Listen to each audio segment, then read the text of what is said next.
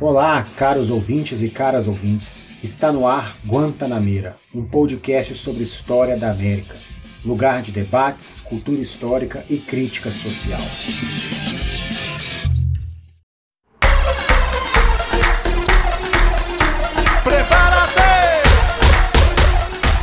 João Ricardo. João Ricardo. Abaixa essa música, João Ricardo. Nós temos que começar a gravar, João Ricardo. Abaixa essa música aí. Prepárate, prepárate, João Ricardo, que hoje vamos falar em espanhol.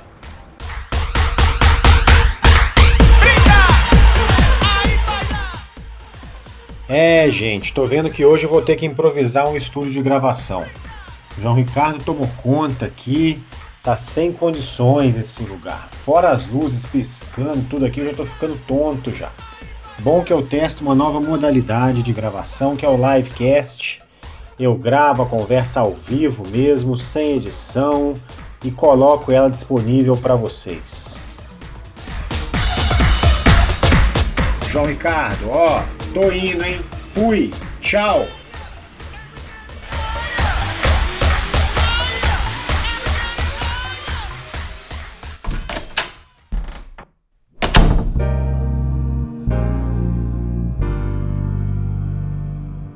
Muito bem, ouvintes do Guantanamera. Agora num ambiente mais propício. Vamos ao episódio de hoje. Estará aqui ao vivo Nelson Alexis Cair Giraldo. Ele é da Colômbia, professor da Universidade Autônoma de Colômbia na área de patrimônio histórico. Desde 2017 é doutorando em museologia e patrimônio na Universidade Federal do Estado do Rio de Janeiro, a Unirio. Uma informação muito interessante. Até poucas semanas atrás eu não conhecia o Nelson e nem o Nelson me conhecia. Então, esse episódio, em partes, demonstra a importância dos contatos, da força coletiva para a divulgação do conhecimento. Aproveito para reforçar um pedido que sempre faço. Por favor, pessoal, divulguem Guantanameira. Vamos levar essas reflexões sobre história a todas as pessoas interessadas. Ah, mas aquela pessoa nem gosta de história e reflexões sobre cultura. Pode ter muita gente por aí com interesses enrustidos que nem sabemos que a pessoa é interessada. Então, vamos nutrir possíveis interesses com esse podcast. Voltemos ao caso do Nelson. Como ele chegou até aqui ou como eu cheguei até ele. Uma colega, para quem eu sempre envio os links de cada episódio novo, sempre compartilha com os contatos dela e dentre eles estava o Nelson, que respondeu mais ou menos assim: Amei quando ele falou que nosso eixo de união não é América senão Europa, em termos de aprendizagem da história. Diga para o Mateus que, se quiser, eu posso contribuir sobre a Colômbia. É claro que eu topei, né, gente? Vamos lá ligar para ele.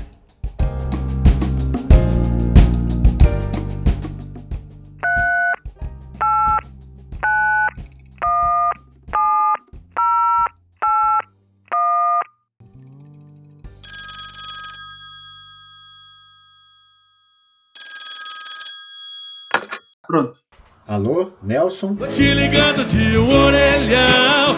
Há um barulho, uma confusão. É o Matheus, tudo bem? Do podcast Sim. Guantanameira. Ah.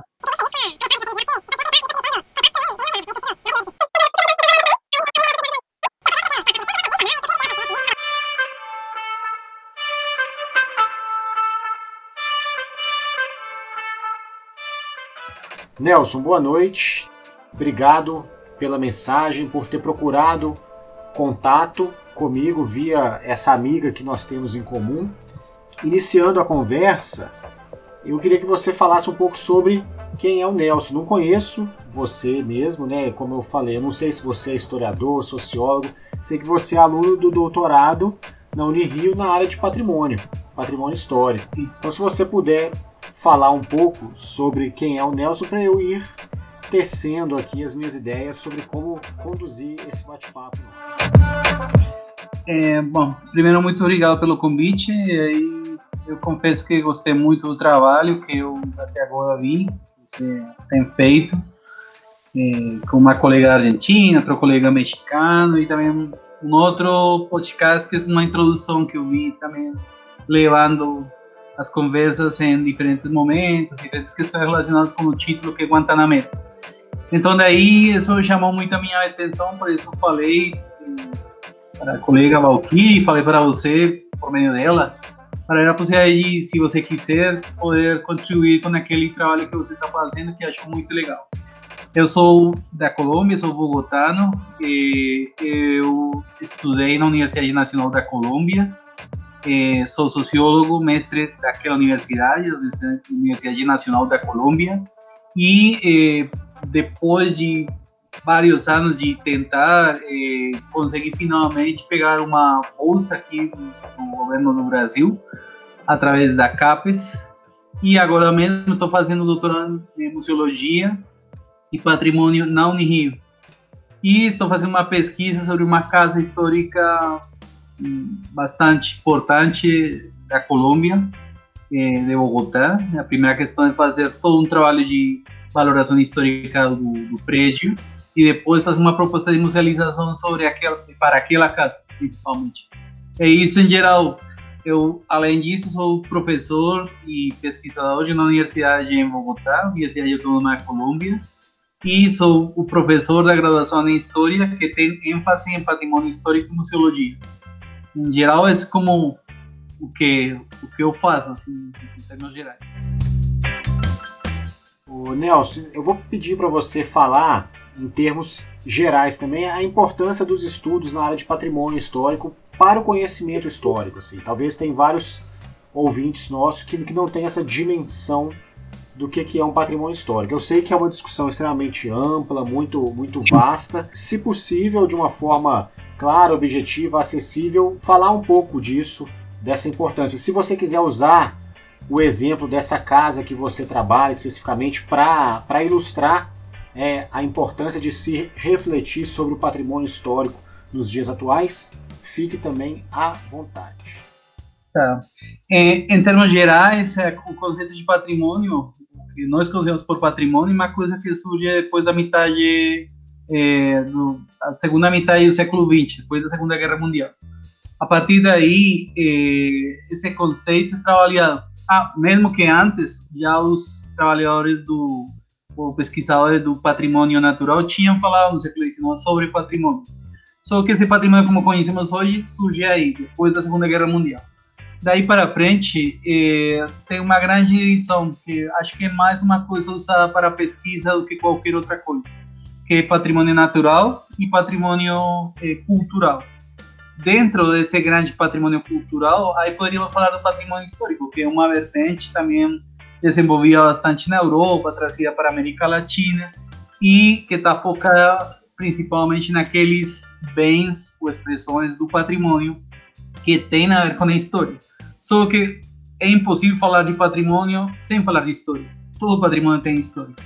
E também, se você for, pensa no patrimônio, não é possível pensar num patrimônio cultural e natural separado, porque tudo aquilo que está na Terra já foi eh, de alguma maneira mexido, afetado pelo, pela ação humana. E esse fato faz com que todo patrimônio, natural, natural, já é um patrimônio cultural, seja pela poluição, seja pela ação humana de diferentes jeitos, pelo efeito eh, de invernadeiro, toda essa questão e aquecimento global leva para que eh, todo aquele todo aquele patrimônio que é considerado como natural também seja cultural. Então, esse patrimônio em geral, eu pensaria que uma definição assim muito muito geral eh, poderia ser uma herança em comum.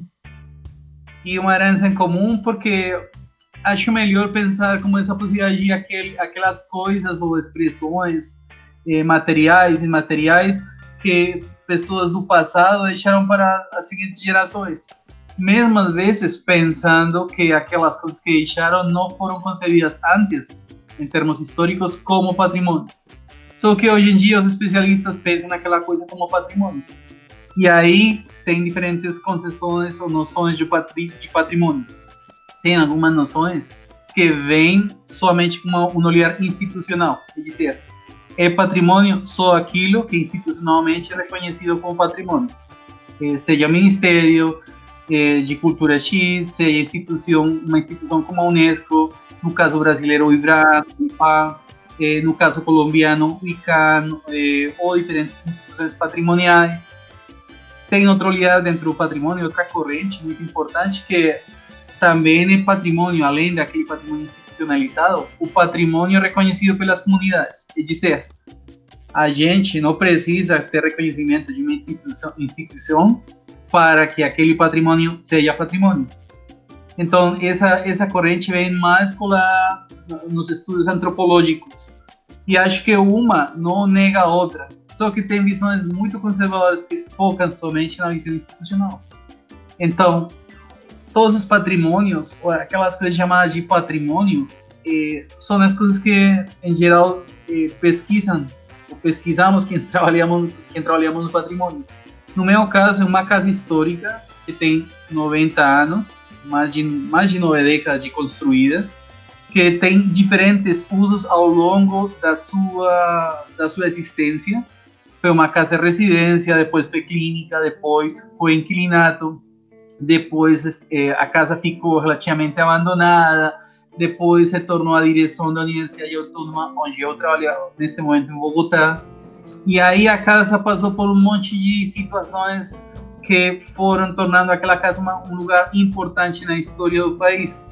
Então, esse esse fato que seja patrimônio histórico somente eh, faz sentido, recobra o sentido na medida, na medida em que se enche de sentido através da pesquisa. Aquele é, é, é, recobra sentido na medida em que aquele aquele bem, aquela manifestação pode é, ser pesquisada, dizer, pode ser visibilizados, pode ser evidenciados os valores patrimoniais através da pesquisa, através é, das comunidades que dão um sentido para aquela questão.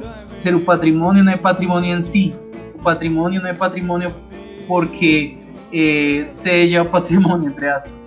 É patrimônio na medida que tem um grupo de seres humanos que, que veem essa questão como própria, veem essa questão como um referente identitário, veem esse, essa expressão como parte da sua vida e protegem ele, eh, se sentem identificados como ele. Então aí eh, acho importante isso, porque senão as questões ficam somente naquela visão mais conservadora. Esse patrimônio, porque uma instituição fala disso, mas o tempo inteiro ninguém se sente identificado com, com aquilo que a institucionalidade chama de patrimônio. Não tem uma, uma comunidade, um grupo social que sinta dor por aquilo, sinta identidade por aquilo. Então, acho que essa parte do patrimônio também é muito, muito importante. Obrigado, Nelson. Muito esclarecedora a sua fala e tocou em pontos que são extremamente importantes. Trabalhei com o patrimônio histórico no estado de Minas Gerais. Eu fui pesquisador do IEFA, que é o Instituto de Patrimônio Histórico e Artístico do Estado. É, e você tocou em pontos muito interessantes a questão da institucionalização, do patrimônio cultural, os pontos intergeracionais, essas, essas heranças em comum. E aí a minha segunda pergunta para você, ela vai nesse sentido.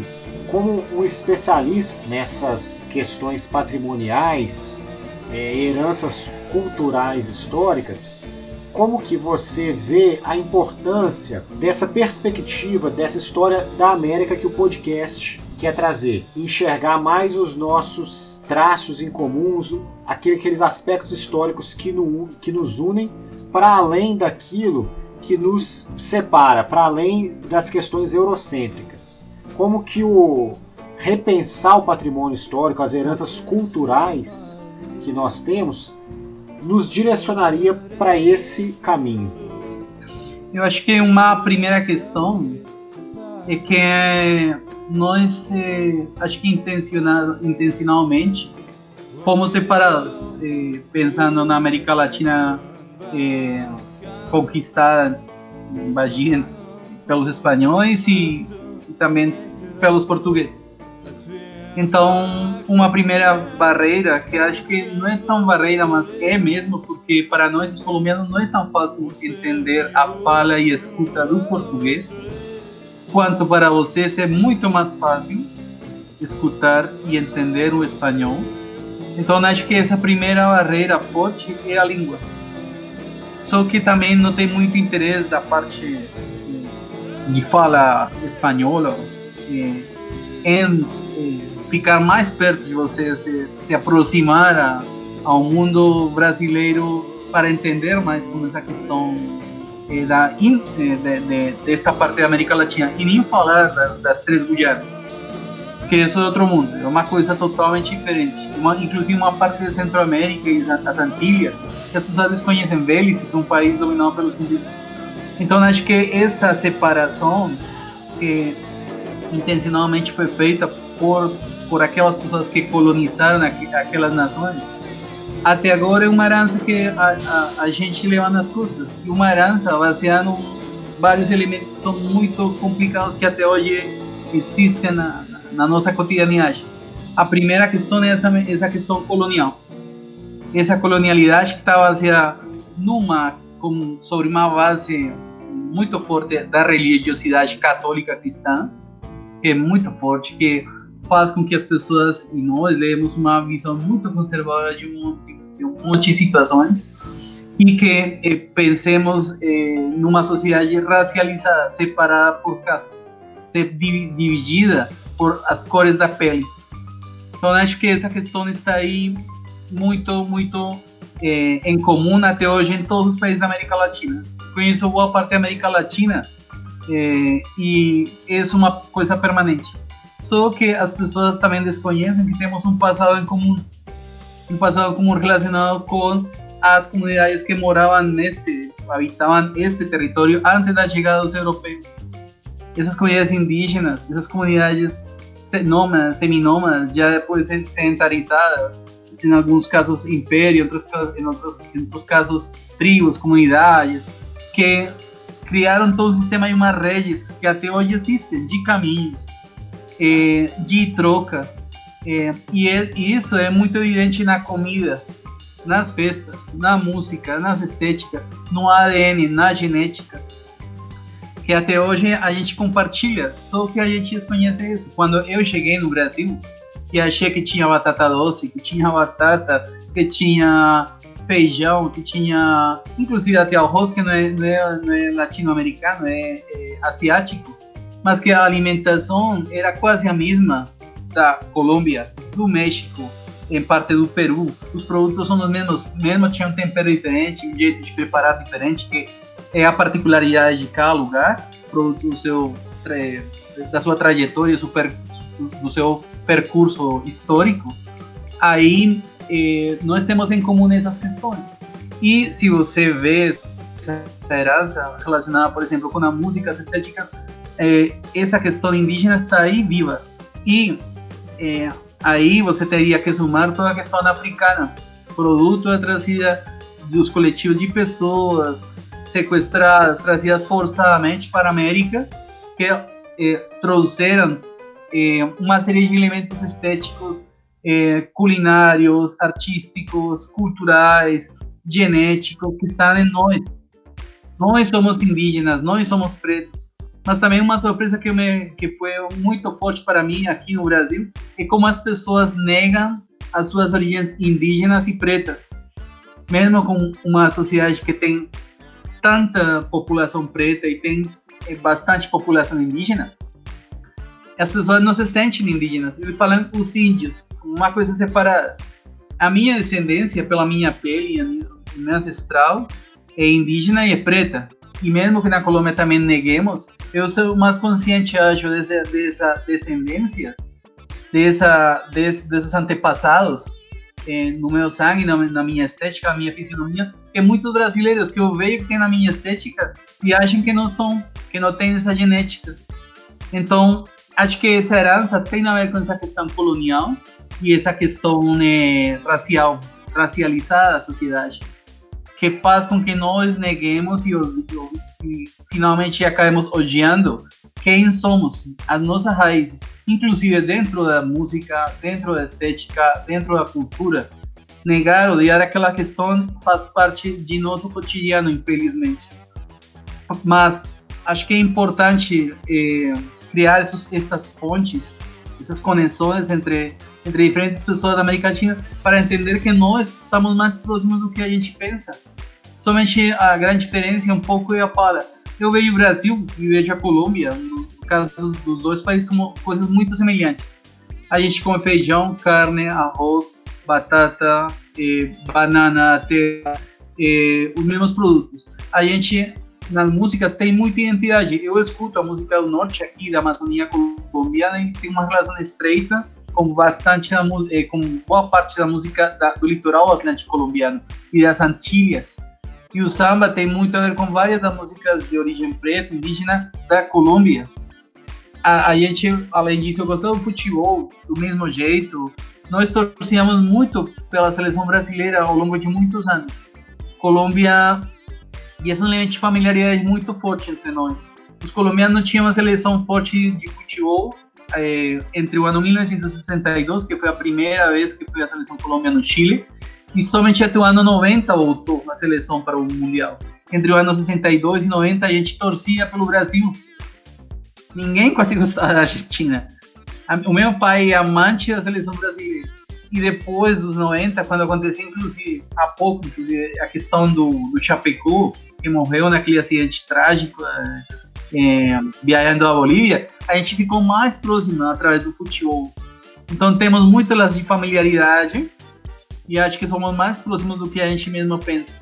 Só que é isso, é um desconhecimento de quem da nossa herança aqui é, no Brasil com relação ao que acontece na América Latina e fala espanhola e, o, e ao contrário. Na Colômbia, a gente quase não conhece nada do Brasil. É muito pouco que se conhece. Então acho que aí é como essa relação, né? Um pouco.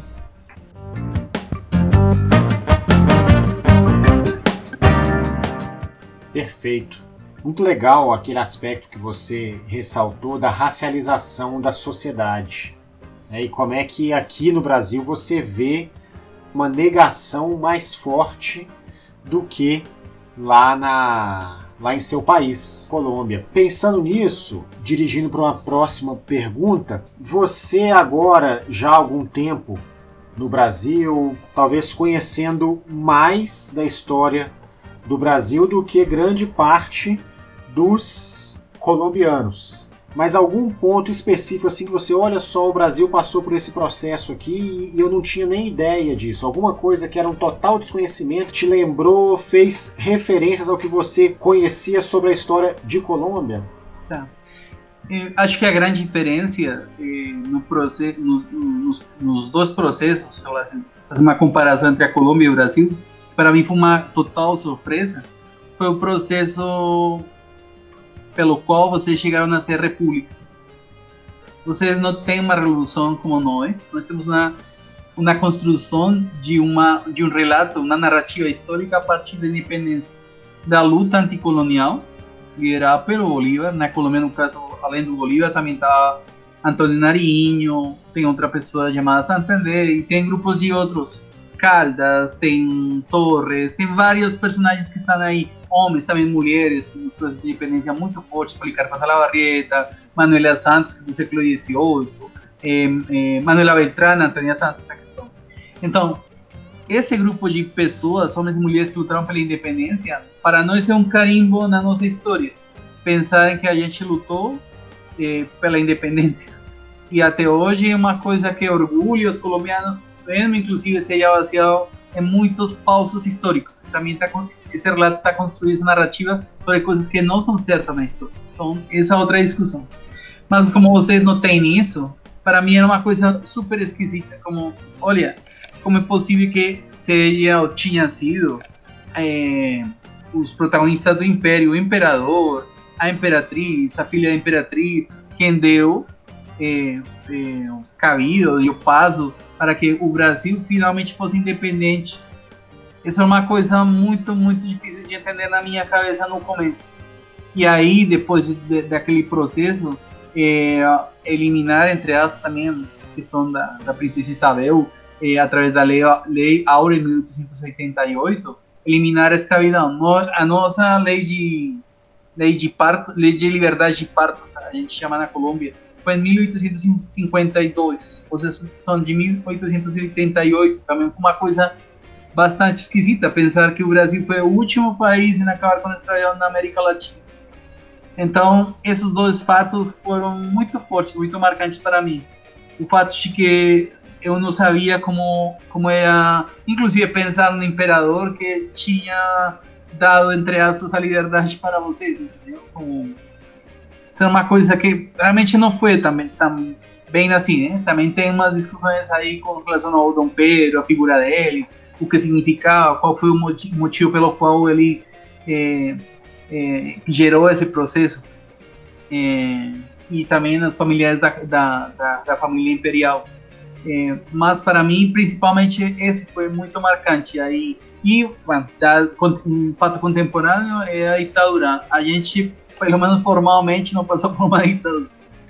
E na Colômbia, quase ninguém pensa que o Brasil teve ditadura. Uma ditadura das mais longas da América Latina. A gente menciona, ah, teve ditadura, mas é uma coisa. A gente, quando pensa em ditadura, fala Chile, Argentina, Uruguai, Paraguai, todo o Sul, que teve, que são as mais famosas. Mas no Brasil, 64, e 80 e pouca, bem entrado, acho que 84, 85, ninguém pensa que o Brasil tem uma ditadura tão longa. Isso não, não existe na mente de nós. Isso também foi muito, muito impactante aqui, quando eu cheguei um pouco. Nelson, aguenta a mão aí só um pouquinho, que eu botei uma cassete aqui, é aqueles sons antigos, sabe, de fita. Botei para tocar ali atrás ali, tipo uma trilha de fundo. Só que um lado da fita acabou. Eu vou ali inverter e colocar o outro para tocar, tá? Espera aí, tá? Só um pouquinho. Tá.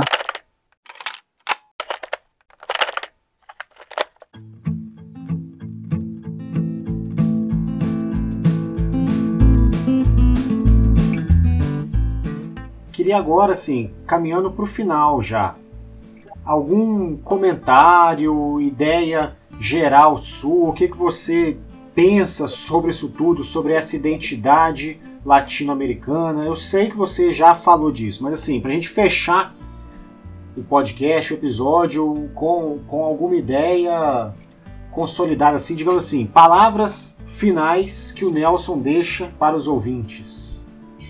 Hum, eu acho que uma questão é que eh, a academia em geral, universidades, escolas, deveriam ter um papel mais decisivo no conhecimento tanto da história do Brasil na Colômbia e nos outros países de língua espanhola, quanto no Brasil, dentro da escola, abrir espaço para que a gente possa conhecer a outra história que não conhecem do resto da América Latina.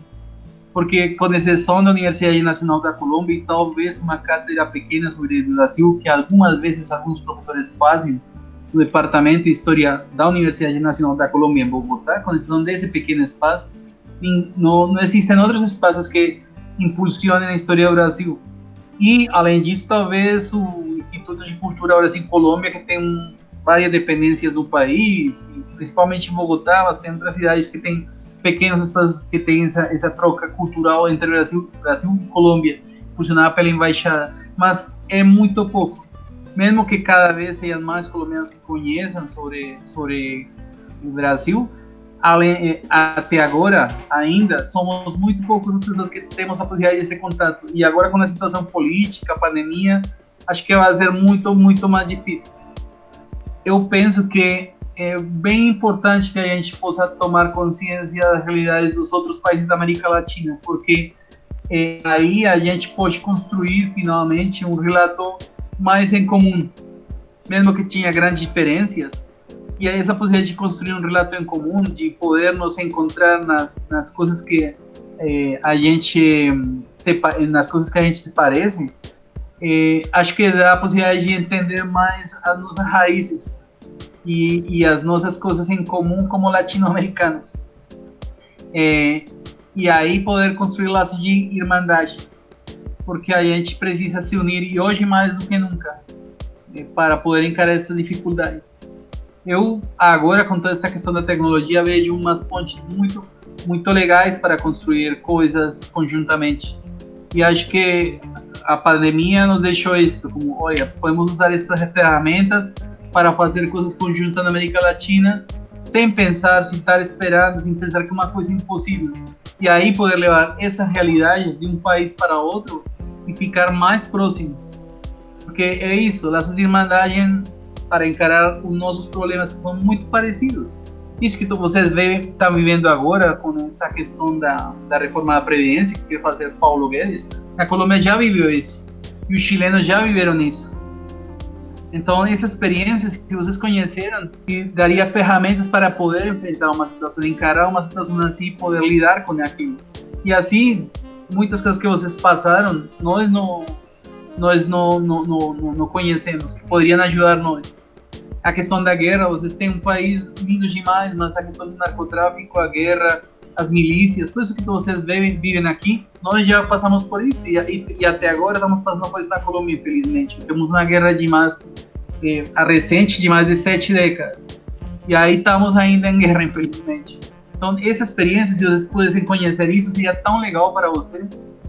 E acho que essa troca para a construção eh, e compreensão de nossos de, de nossos comunes, de, de nossas diferenças, ajudaria bastante para construir laços de irmandade. Acho que esse, esse poderia ser um caminho bem legal nessa construção de um conhecimento novo, de umas comunidades novas, de uns grupos de trabalho novos, desde o campo da história, principalmente.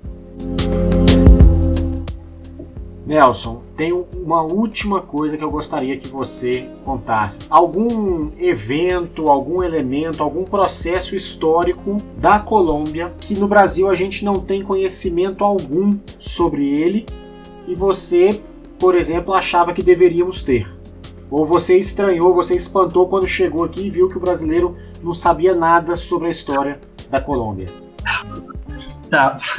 A, a questão é uma coisa que a gente carrega pelo mundo inteiro. Você é colombiano e você é narco. então, o primeiro referente de, das pessoas que eram meus grandes amigos quase irmãos é, é, aqui no Brasil, e irmãs, também na comunidade que já construí, de pessoas e amigos ao, longo desses quase quatro anos de, de morar aqui, é essa. Essa. A gente fala com essas pessoas, eu falei, e a primeira coisa é, é, e as coisas são como a série Narcos fala. Todo mundo é como Pablo Escobar. Pablo Escobar é um Robin Hood. Eu falei, olha, os colombianos não todos somos narcos. Pablo Escobar não era Robin Hood. Pablo Escobar era um narcotraficante, um assassino. e uma pessoa que colocou explosivos eh, na Colômbia, que fez muita coisa ruim no nosso país. Inclusive, hoje em dia, quem está no poder na Colômbia, o presidente Duque, é herdeiro de Pablo Escobar, porque o chefe político de Duque é Álvaro Vélez, que fazia parte do coletivo, que fazia parte, era da comunidade do cartel de Medellín, que eram amigos de Pablo Escobar. Então, desde os anos 80, eles se organizaram para desenvolver aquela questão do narcotráfico inclusive fortalecer os grupos milicianos, que nós chamamos de paramilitares, que vinham acontecendo desde o ano 62. Já, já estavam se armando por parte grupos eh, permitidos com a licença do Estado e dos Estados Unidos para matar a população civil, ajudando o exército a matar a população e a polícia a matar a população. Então, isso acontecia nos anos 60, nos anos 80, esta galera se organiza, faz isso com fazendeiros, pessoas que trabalham com gado, que tem grandes extensões de terra e que tem o poder narcotráfico, do narcotráfico e da milícia. Então, isso, essa questão, essa história, agora finalmente eh, leva para que tínhamos um presidente que é herdeiro daquilo e o chefe político que foi ex-presidente, que eh, foi presidente ao longo de oito anos na Colômbia, Álvaro Uribe, ainda seria senador e seria o chefe do presidente atual.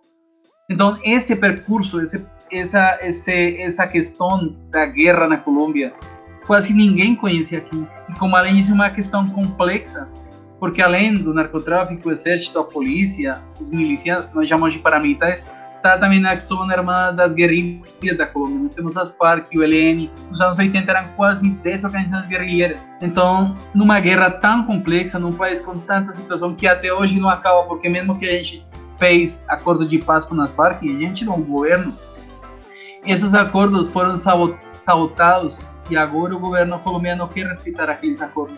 Então, uma facção das Farc que estava na legalidade voltou para a ilegalidade, voltou às armas.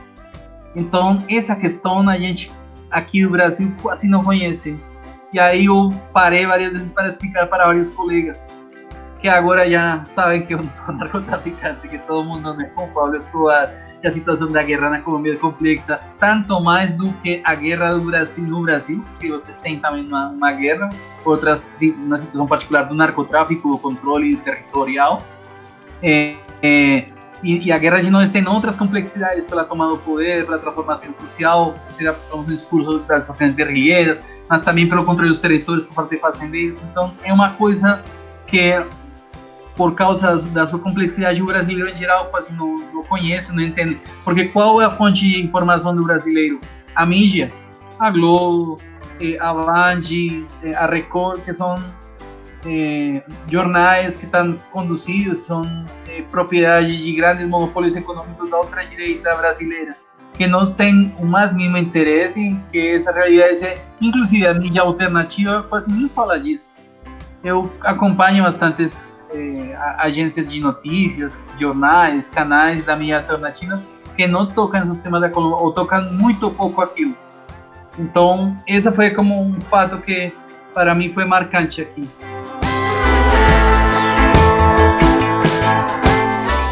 Você assistiu aquela, aquela série do Netflix sobre o Sim sobre o Pablo Escobar, Narcos, Narcos, isso, que inclusive o ator que interpreta Wagner Moura, Wagner Moura isso, Wagner Moura. Fala pra gente qual que é a sua crítica, a sua impressão sobre aquela produção, porque certamente muita gente ouve, vê aquilo ali, assiste aquilo ali e acha que é verdade pura. Qual que é a sua é. crítica, a sua visão, qual, qual o alerta que você dá pro telespectador em, em, geral, é uma, uma moda que acontece e um fator em comum entre Colômbia, México e Brasil é que a gente tem uma realidade muito parecida relacionada com narcotráfico, violência armada e a questão da, da mídia. Então, os três países é, têm promovido, têm impulsionado a produção de novelas e séries relacionadas com o narcotráfico. Colômbia está invadida por isso. Se tu entra na Netflix, vai encontrar um monte disso e uma delas é Narcos. Eu achei que finalmente eh, o Wagner Moura foi contratado aí por causa da internacionalização da, da série e para finalmente poder vender aquela série para o Brasil, sim, e para os países de fala portuguesa. Acho que essa era essa foi a razão. Acho que ele é um ator demais. Eu gosto dos filmes que ele faz. Eu acompanhei vários filmes, assisti vários filmes dele até agora. Para mim é um ícone da, da atuação na América Latina, aqui no Brasil, fantástico. Só que aquela série acho muito ruim, pensando que ele é um, é um brasileiro que está tentando falar espanhol do jeito e sotaque da Colômbia, em, da Colômbia não, da região onde era Paulo Escobar, que é o estado, departamento de Antioquia, e a cidade de Medellín. Então, essa primeira questão então, para mim, foi como uma coisa muito, muito esquisita. A segunda questão é que eles baseiam os fatos, ou como está a narrativa da, série, está construída sobre a base de um herói que é Pablo Escobar. Então, é, um, é uma narrativa construída a partir do relato da polícia, da institucionalidade, sim, inclusive os mesmos narcotraficantes. Sim, ah, o cara que pegar o dinheiro ricos para, para os pobres, o cara que patrocinava a guerrilha, é o cara que eh, era sensível pelas coisas sociais. Então, essa mensagem permanentemente está transmitida para os brasileiros. Inclusive, eu já vi aqui no Rio de Janeiro duas pessoas com tatuagens nas panturrilhas, nas pernas, de Paulo Escobar. Eh, meninos com camisetas de Paulo Escobar, como se o cara fosse um herói Pablo Escobar era, como eu te falei, um narcotraficante, um assassino que construiu um projeto político. Ele fazia parte do Partido Liberal e foi representante e acaba representando. Do mesmo jeito que as famílias que aqui estão envolvidas com narcotráfico fazem parte da política brasileira, no Senado, na Câmara. Não é uma coisa diferente. E aí ele, o cara queria ser presidente, mas finalmente não conseguiu. Por quê? Porque foi perseguido por uma facção da elite que não gostava dos narcotraficantes.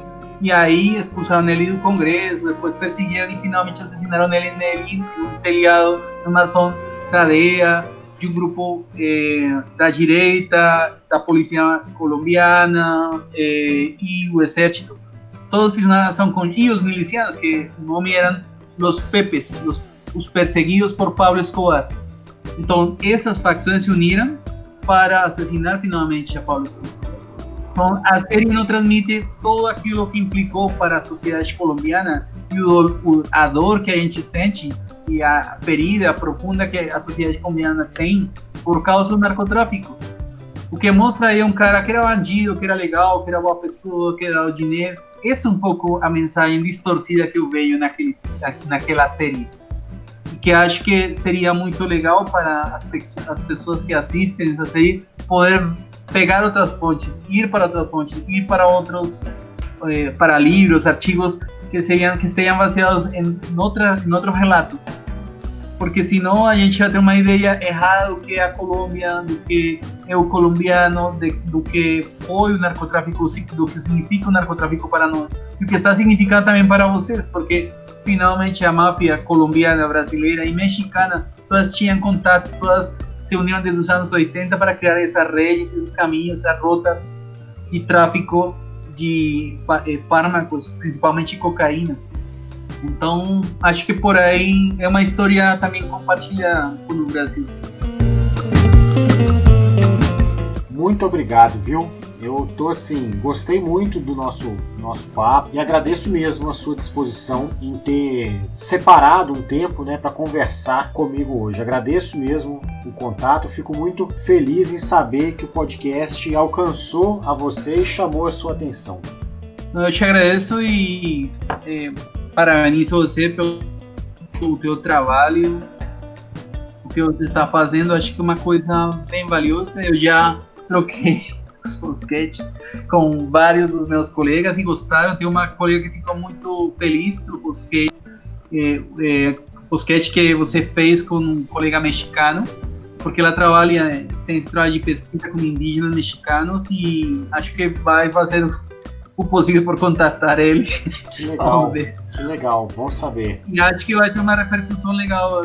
A, a questão agora é espalhar e, e é, poder mandar para várias pessoas, para, para, vários coletivos e mostrar como esse trabalho também é bem importante.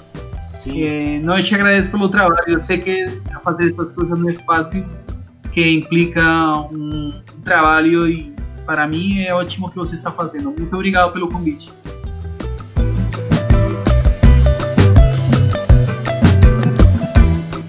Muito bem, meus caríssimos e fiéis ouvintes, mais um episódio que chega ao fim. Espero que vocês tenham gostado. Não custa lembrar, temos link na bio do nosso Instagram, História da América, tudo junto sem acento, com sugestões de textos para você que quer se aprofundar em algumas temáticas abordadas nesse episódio.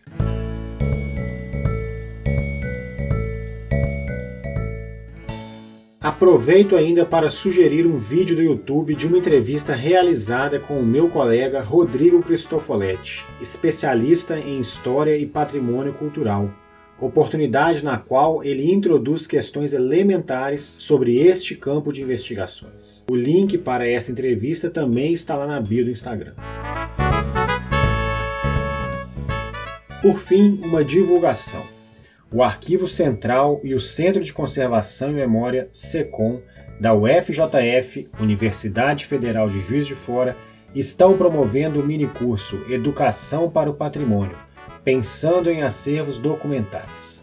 As inscrições serão realizadas até o dia 18 de agosto e o curso será nos dias 18, 19 e 20 de agosto, das 19 às 21 horas. Mais informações podem ser obtidas nas páginas do Instagram desses dois órgãos: ARC Central UFJF, SECOM UFJF 5. Então é isso aí. Um forte abraço a todos e até o próximo episódio.